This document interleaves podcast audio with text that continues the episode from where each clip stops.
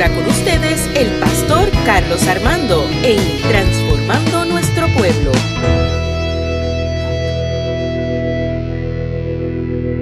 ¿Cuántos saben que Dios ha sido bueno? Que Dios es y será siempre bueno, amén. Saludamos a todos los hermanos de la iglesia de Villanueva, el lugar que hice mi, en el 2001 mi práctica pastoral. 2001 me siento viejo, Juana. Pero qué bueno que Dios ha sido bueno, maravilloso y qué bueno tenerles en esta mañana. Saludamos al pastor Hernando Hernández que hizo la oración y saludó a la gente desde North Carolina estas vacaciones. Así que bueno tenerles eh, en medio nuestro. Y los que se están conectando por Facebook, les, invitamos a que compartan el video. Porque si usted comparte el video, está participando para ganar una Biblia de estudios. Porque eh, antes de la pandemia tenemos el culto del amigo virtual también. Si usted comparte el culto, en la estadística aparece cuántas personas compartieron y quién gana la Biblia. Así que esperamos que usted participe. Eh, aquel que lo llena todo es el tema que quiero compartir con ustedes en esta mañana. Y quiero que busque el libro de Efesios, capítulo 1, del 22 al 23. Efesios, capítulo 1, del 22 al 23. Cuando lo tenga, diga amén. Si no, diga ouch. Efesios capítulo 1 del 22 al 23. Y dice la palabra del Señor en la Reina Valera, la bola de primero, y sometió todas las cosas bajo sus pies y lo dio por cabeza sobre toda, todas las cosas a la iglesia, la cual es su cuerpo, la plenitud de aquel que todo lo llena en todo. En la traducción lenguaje actual, que es mi favorita, dice, Dios puso todas las cosas bajo el poder de Cristo y la nombró y lo nombró jefe de la iglesia. Cristo es para la iglesia lo que la cabeza es para el cuerpo. Con Cristo que todo lo llena, la iglesia queda completa. Qué maravilloso. Señor, en esta mañana te damos gracias. Gracias por tu palabra y gracias por tu amor infinito.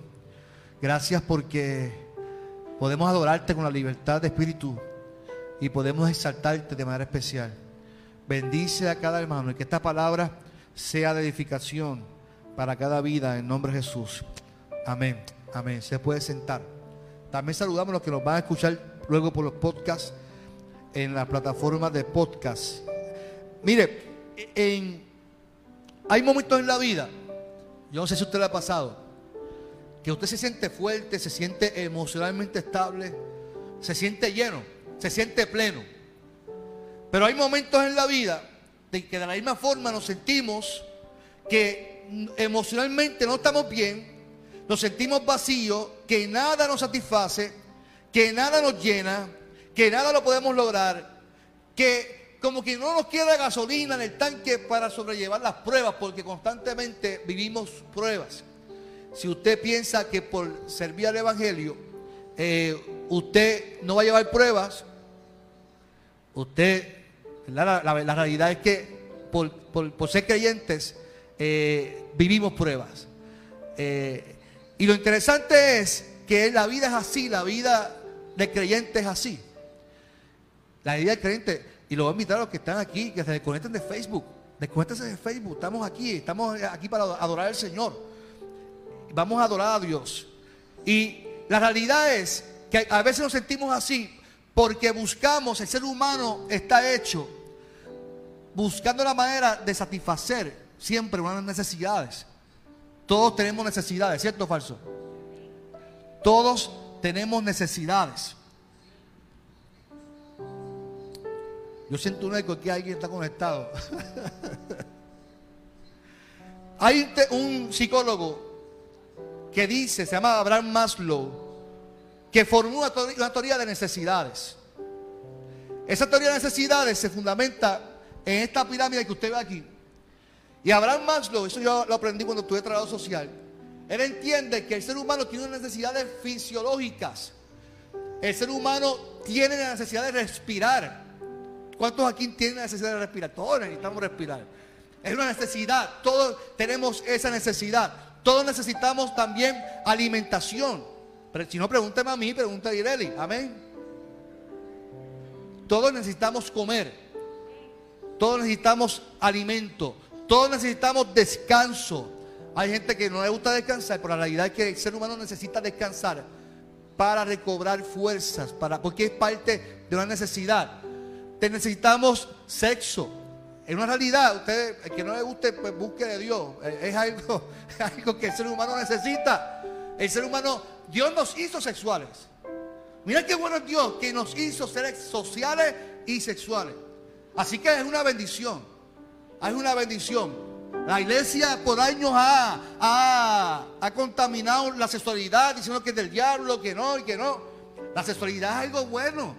La sexualidad es algo que Dios lo creó y nos dio la sexualidad para que la disfrutemos y que la utilicemos con sabiduría porque es parte también, aunque la gente no lo crea, es parte de nuestra espiritualidad. Es parte de eso. Pero necesitamos, es parte de nuestra necesidad. Eh, eh, dice Abraham Maslow que también necesitamos seguridad. Necesitamos seguridad, necesitamos un techo, ¿cierto o falso? Necesitamos eh, seguridad física, de empleo, de recursos morales, familiares. Nos, estamos, nos llenamos constantemente de esa seguridad que nos da la vida, porque necesitamos seguridad. Necesitamos sentirnos seguros emocionalmente. Esa, esa, esa necesidad es importante y todos la necesitamos. Dice Abraham Maslow también que necesitamos afiliación. Y, y esa y, digo ahorita que Dios nos hizo seres sociales, ¿cierto o falso? Y la, y la pandemia nos ha encerrado y el ser humano, fíjese que necesita afiliarse, necesita compañeros. A mí me da lástima a mi hija porque mi hija está estudiando eh, en, primer grado y todo es por, por, por, Microsoft Teams.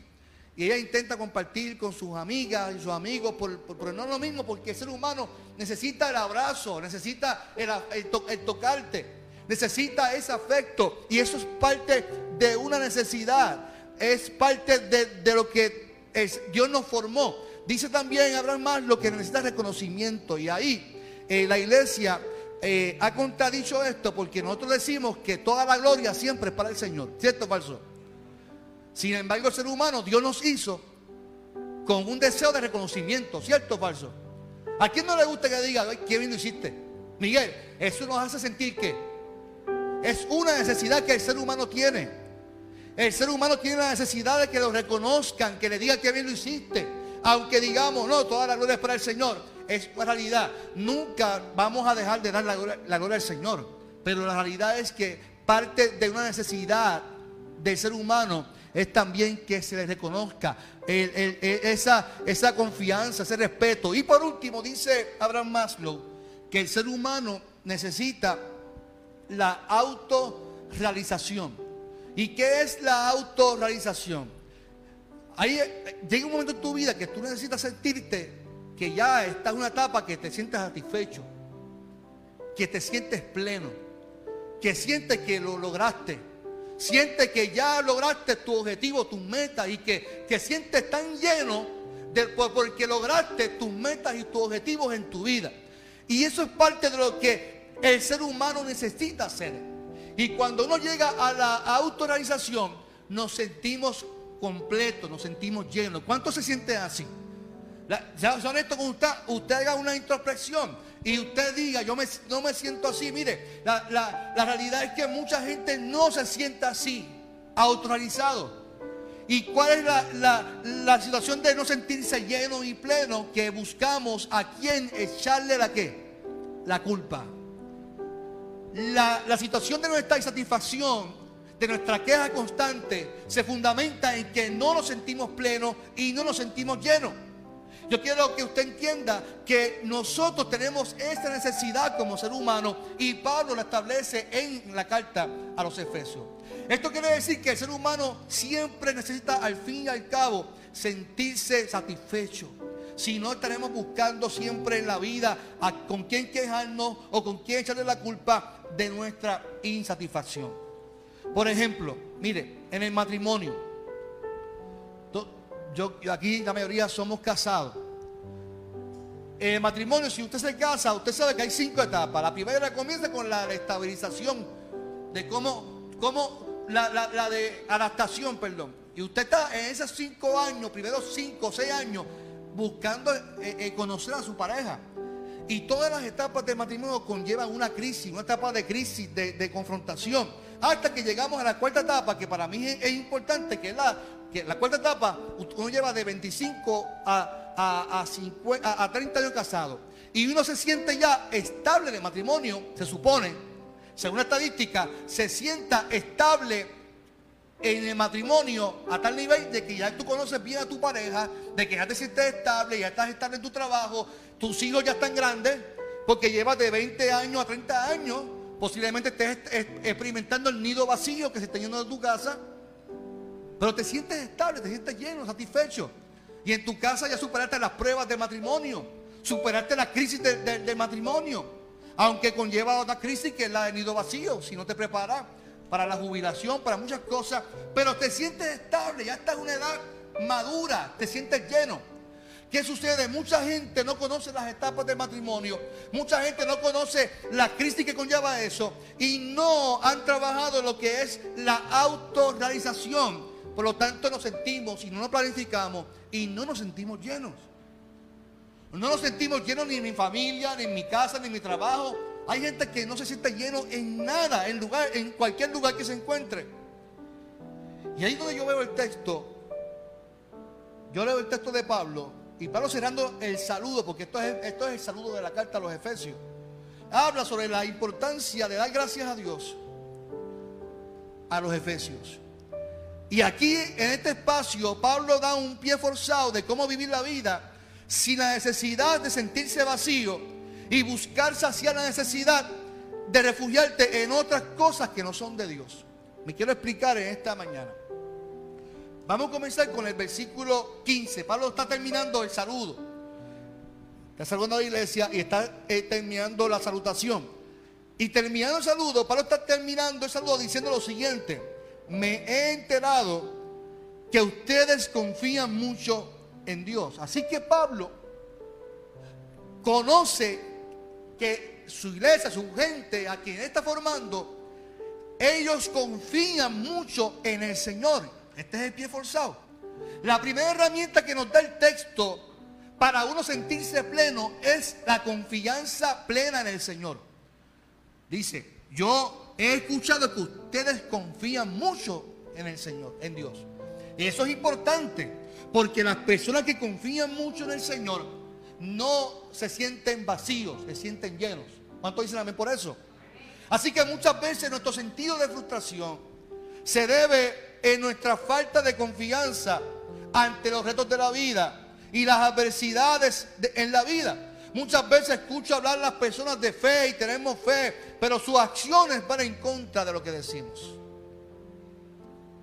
Es que la fe no es una jerga, no es un cliché, yo pienso eso. La fe no es una jerga, no es un cliché. Ay, yo tengo mucha fe. Pero entonces cuando pasa la primera situación, experiencia negativa, el mundo se te quiere caer. Y que me siento un vacío en mi corazón, pastor, es que no siento nada, no se me paran los pelos.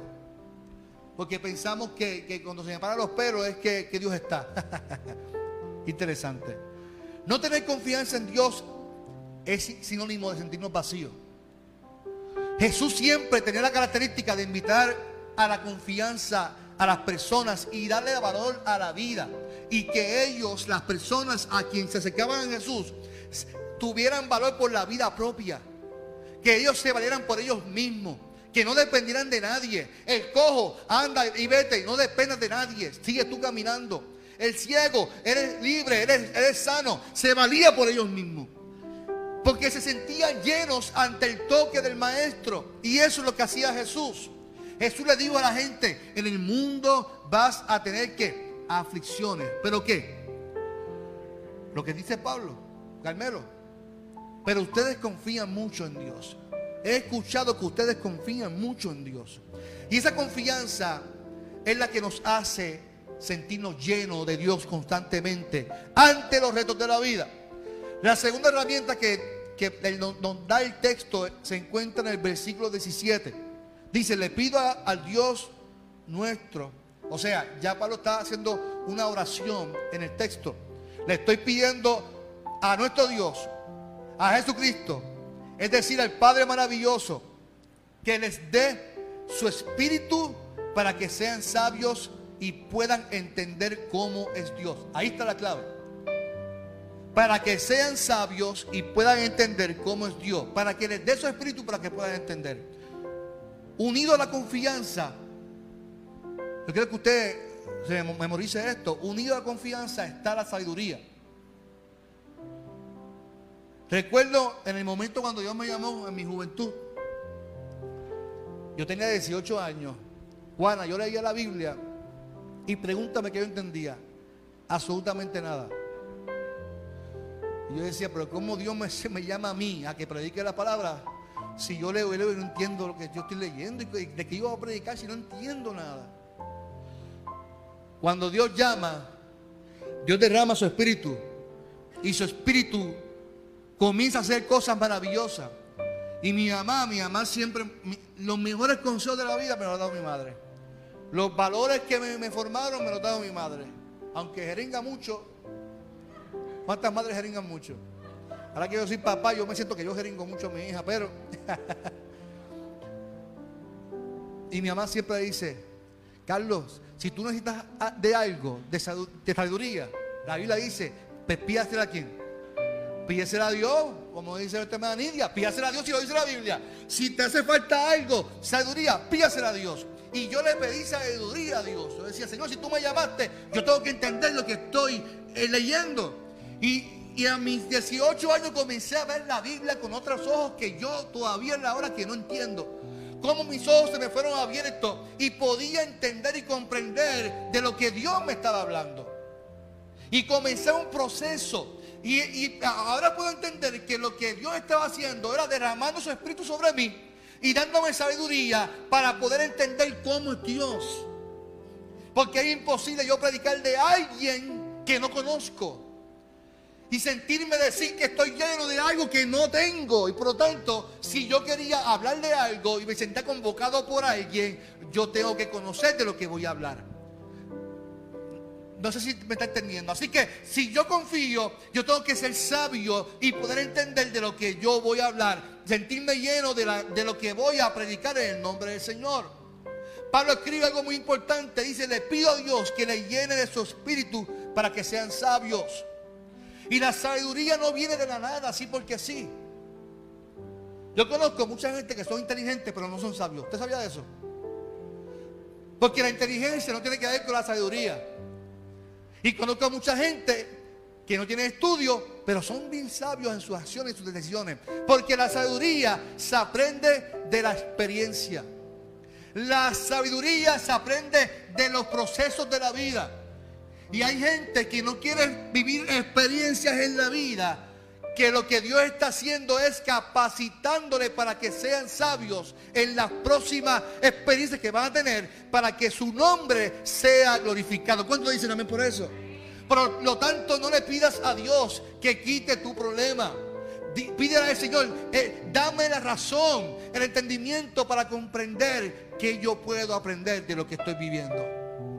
Porque la sabiduría es una cualidad y se desarrolla con el tiempo a partir de experiencias propias, experiencias ajenas, aunque digan que no, de, otros yo aprendo.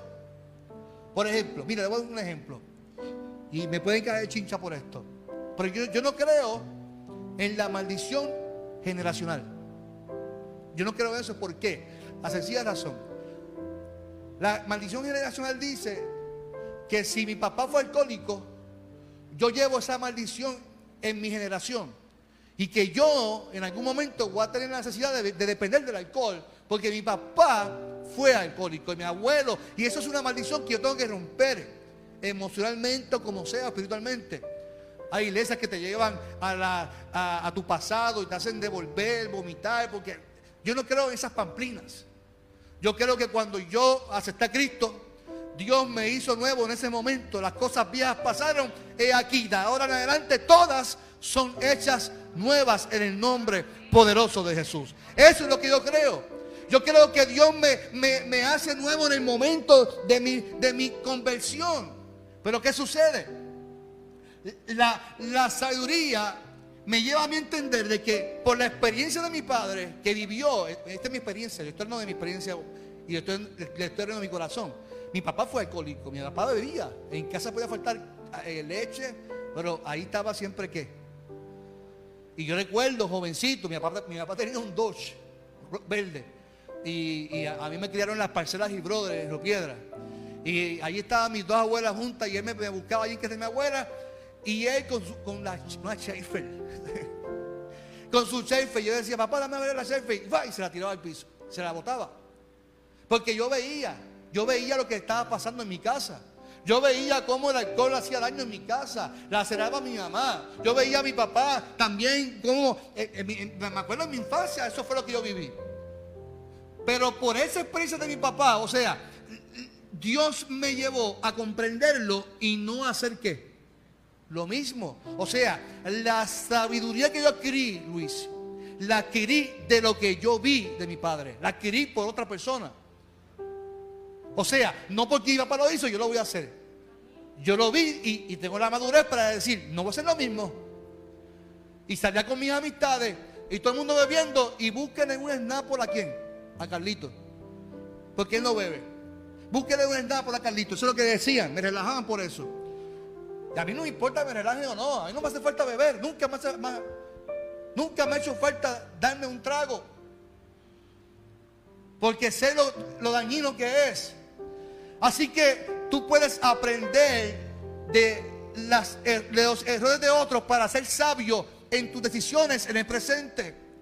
Porque te lleva a la reflexión de la vida y tomar buenas decisiones. Esto quiere decir que para conocer a Dios, entender a Dios, tienen que existir procesos en la vida que nos llevarán al conocimiento.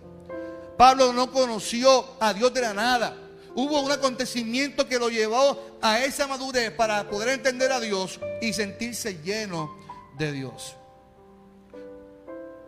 Observe ahora también lo que dice el versículo 18, y ya voy cerrando. También le pido a Dios que les haga comprender con claridad el valor de la esperanza a la que han sido llamados y de la salvación que Él ha dado a los que son suyos. Nota aquí la petición continua del conocimiento de Dios. Fíjese que, a nosotros nos sentimos llenos por los cultos, porque somos, nos inculcaron que mientras más culto tú vayas, más lleno de Dios tú estás. Yo hace poco hablaba de la espiritualidad y hablaba que a mí me enseñaron que para yo poder tener una buena espiritualidad, que simplemente practicara la, la boa. ¿Tú se acuerdas de eso? Biblia, oración, ayuno. Y ahora adulto me doy cuenta que eso fue un error no simplemente leer la Biblia, orar y ayunar. Es cultivar también una experiencia diaria con Dios, con tu familia, con tu gente, con mi cuerpo, con mi salud e-, emocional. Conlleva tantas cosas la espiritualidad. Y nosotros nos encerramos solamente en el culto. Hay gente que porque no puede ir a la iglesia se sienten vacíos. Porque depende de estar en el templo para sentir a Dios. Y Dios no está en el templo, Dios está en el templo, pero también está en tu casa, está en plaza, está en la calle, donde quiera que tú estás, allí está la presencia de Dios. Y nos podemos sentir llenos, no importando dónde estemos, porque conocemos a, ese Dios a quien predicamos. Por eso Pablo establece que tienen que conocerlo. Porque si usted lo conoce, usted tiene esa sabiduría de Dios. No depende de una experiencia, para sentir a Dios. Porque si yo dependo simplemente de estar en el culto, es un error. Porque ahora me siento vacío porque no puedo eh, estar en la iglesia, no puedo sentarme en el escaño, no puedo levantar mis manos en el templo. Sin embargo, tiene su casa, tiene su baño, tiene su cuarto. Donde quiera que usted esté, allí usted pueda adorar al Señor. Dios lo llena todo, iglesia. Es el Dios que siempre prometió, promete y seguirá prometiendo que estará con nosotros los seres humanos y que vivamos en la esperanza, en la confianza de que Dios siempre cumplirá su promesa. ¿Cuántos dicen amén? Dice el versículo 19, pido también, pido también que entiendan, otra vez, comprendan, entiendan, sean sabios, que entiendan bien el, gran poder con que Dios nos ayuda en todo, ya conmigo en todo. El poder de Dios no tiene límites con ese mismo poder, dice Pablo en el texto, que el poder de Dios no tiene que. Wow. Y cuán limitados somos nosotros que limitamos el poder de Dios en nuestras vidas. Pablo establece algo muy importante para que no repitamos las cosas como el papagayo, porque no podemos decir las cosas, es que mi Dios es poderoso, y a veces repetimos las cosas como ese papagayo, que, que, no lo decimos con convicción. Y, y usted conoce a Dios, si usted tiene esa comunicación y esa interacción con Dios, usted lo conoce y no lo dice por decirlo. Dice Pablo, dice y que no puedo, no puedo pasarlo por alto, dice que el poder de Dios no tiene límites. Los límites los tenemos nosotros. Pero en tu petición, en tu deseo, en lo que tú deseas hacer, repítelo conmigo, mi Dios tiene poder y su poder no tiene límites. Dice que resucitó Jesús de los muertos y le dio lugar en el cielo. Que dominó sobre todos los espíritus y que tiene poder y autoridad sobre todo lo que existe en este mundo y en el nuevo mundo que vendrá. Aleluya. Ese poder es dinamita. Ese poder es dinamo, dinamita, energía.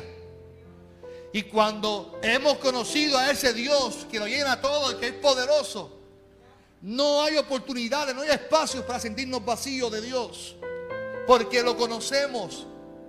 Cuando Jesús le preguntó a Pedro, y ustedes se quieren ir también, cuando, cuando Jesús confrontó a los, a los griegos, le preguntó a los discípulos, ¿y ustedes se quieren ir? ¿A dónde iremos, Señor? Si solo de ti hay qué? Palabra, solo de ti hay poder, solo de ti hay dínamos. Y dice el texto cuando Jesús le preguntó a Pedro, dice, porque te hemos conocido, no nos podemos ir. Si te conozco, ¿cómo yo me voy a ir de algo que me está llenando y lo llena todo en mi vida? Y es entonces donde, llegamos al final del saludo de Pablo. Que dice, Dios puso todas las cosas bajo el poder de Dios, de Cristo. Y lo nombró cabeza de, ¿de dónde? De la iglesia. Pablo con todo esto lo que quiere decir es que Jesús tiene tanto poder que está por encima de todo, que está sentado a la diestra de su Padre y que es la cabeza de la iglesia. O sea, la, la iglesia, si Jesús no es el centro, no es iglesia. Donde quiera que usted vaya, recuérdese que para el judío había que estar en el templo para adorar a Dios. Pero en el Nuevo Testamento Jesús mismo dijo, no, usted puede adorar a Dios donde quiera que vaya, cualquiera puede enfrentarse al Padre porque yo soy el intermediario. Por lo tanto, donde quiera que usted, tú, estás, ahí, ahí está Dios porque Él es la cabeza de iglesia y dice que Él lo llena ¿qué? Todo. La iglesia no tuviera ni son ni ton sin Cristo. La iglesia sería vacía sin Dios. Porque Dios lo llena qué? Todo. La vida, el cosmos, todo está lleno de Dios. Dios tiene el poder, tiene la energía, el dinamos, la autoridad sobre todas las cosas. ¿Cuánto dicen por eso? Ahora, ahora, ¿por qué ser humano que sigue a Dios se siente vacío? ¿Por qué no nos sentimos que no podemos más. Porque nos sentimos así a veces. Nos quejamos, lloramos, pataleamos. Si los creyentes, los creyentes afirmamos que Dios lo llena todo, que tiene poder sobre todo, hay muchas personas que se sienten sin fuerza, se sienten que no pueden más. Yo tengo una noticia para ti en esta mañana de parte del Señor. Dios puso todas las cosas bajo sus pies, no los tuyos, bajo los pies de Jesús. Esto quiere decir que cuando tú tienes confianza en el Señor, tú, te atreves a decir como Pablo le dijo a los romanos. Le dijo, ¿sabes qué? Ni la vida, ni aún ni la muerte, ni aún ni los ángeles, ni aún los principados, ni aún ni lo alto, ni lo profundo, ni nada creado por Dios me podrá separar del amor de Dios, porque Él lo llena todo. Cuando tú conoces a Dios, vendrán experiencias, vendrán situaciones, pero tú puedes decir, es que nada me puede separar de ese amor, porque Él lo ha llenado todo. Él es suficiente para mí, Él es suficiente para mi vida. No hay motivo para quejarme, no hay motivo para llorar, es motivo de levantarme. Y aunque esté viviendo el peor de mi programa, puedo adorar a Dios, darle gracias a Dios y decirle gracias porque tú lo llenas todo. Aleluya. En este mundo que se nos advirtió que vamos a vivir aflicciones, pero nos dijeron confíen en el Señor porque ya yo he vencido al mundo. Todo está debajo de mis pies. Y esto es lo que se llama pleroma. En la, en la traducción lenguaje actual me gusta porque dice que Él lo llena todo. Todo está lleno del Señor. Y yo quiero hacer algo y no es nada de magia ni nada por el estilo. Pero yo quiero que usted entienda lo que es pleroma. Dori, yo, yo tú me muevo un poquito de ahí. Yo quiero que usted entienda lo que es el pleroma. El pleroma es la llenura de que todo está lleno de, Dios. El pleroma es que todo está lleno de Dios. Y yo quiero mostrarle lo que es el pleroma. Mire, una vida de alguien con Dios.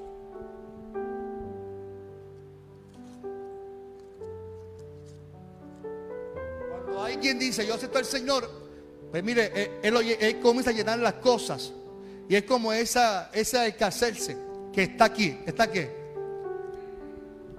Está efervescente y comienza a hacer algo en la vida del ser humano.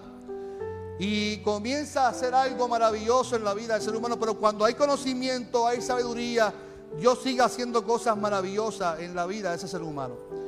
Y, comienza a hacer, hacer cosas maravillosas. Y sigue el poder de Dios. Sigue Dios haciendo cosas maravillosas.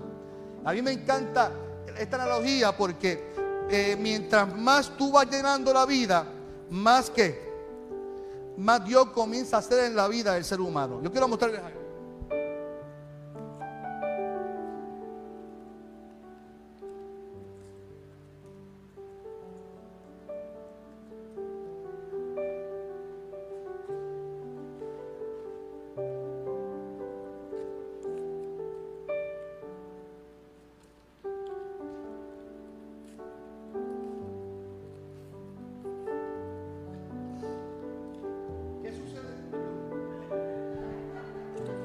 Hablar con el vaso ya. Yo me creo que es una copa de vino, no, no, vino, no, vino. Mire, ¿qué sucede cuando uno simplemente se queda con una experiencia con Dios? Se llena de momento. ¿Y qué sucede cuando uno sigue aumentando la experiencia con Dios? Cuando uno tiene, el, uno conoce a Dios y uno conoce que Dios lo llena todo. Dice que Él lo llena todo. Ese es el pleroma. Y el pleroma es esto. El pleroma es esto, que Dios comienza a llenarlo todo al nivel de que comienza a qué?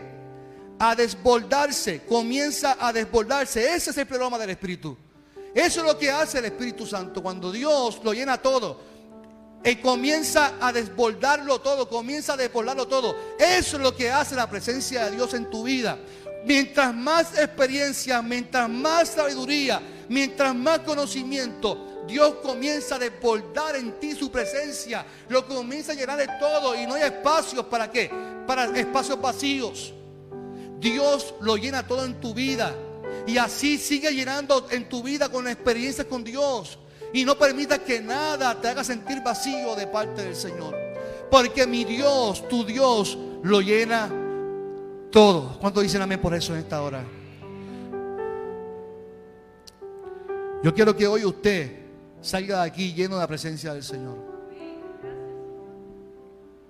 Yo no te estoy diciendo que salir de aquí tus problemas se van a resolver.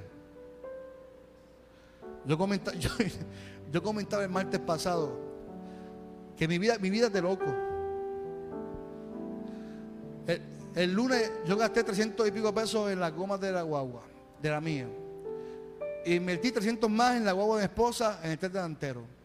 Y cuando salgo del dealer en la noche, esa misma guagua que gasté, la de mi esposa, me dejó a pie. de camino a Guaynabo para que empezó. Toda la autopista iba.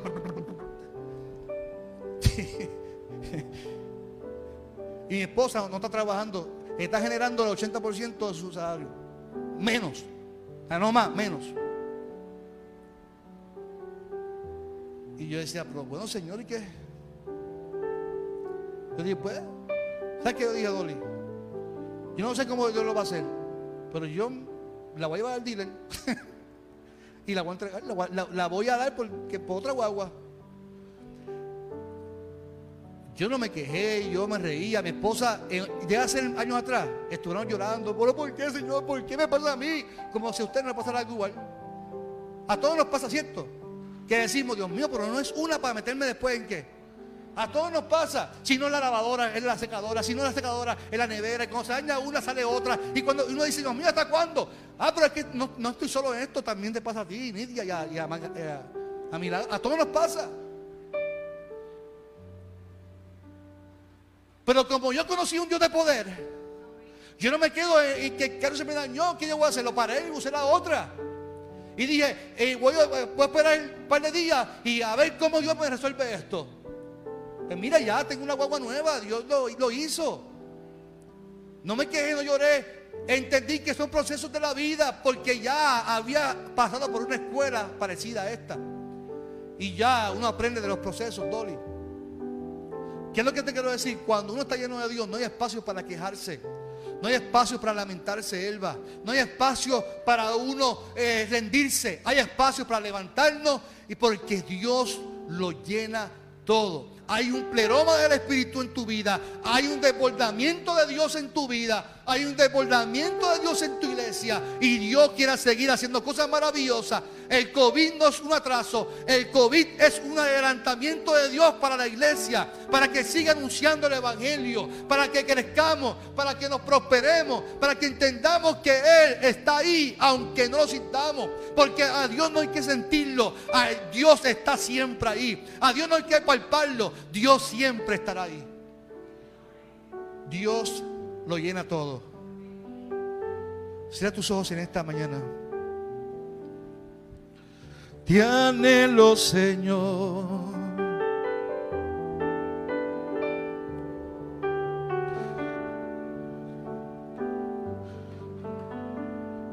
Tú eres mi despirar. Dilo conmigo a esta hora.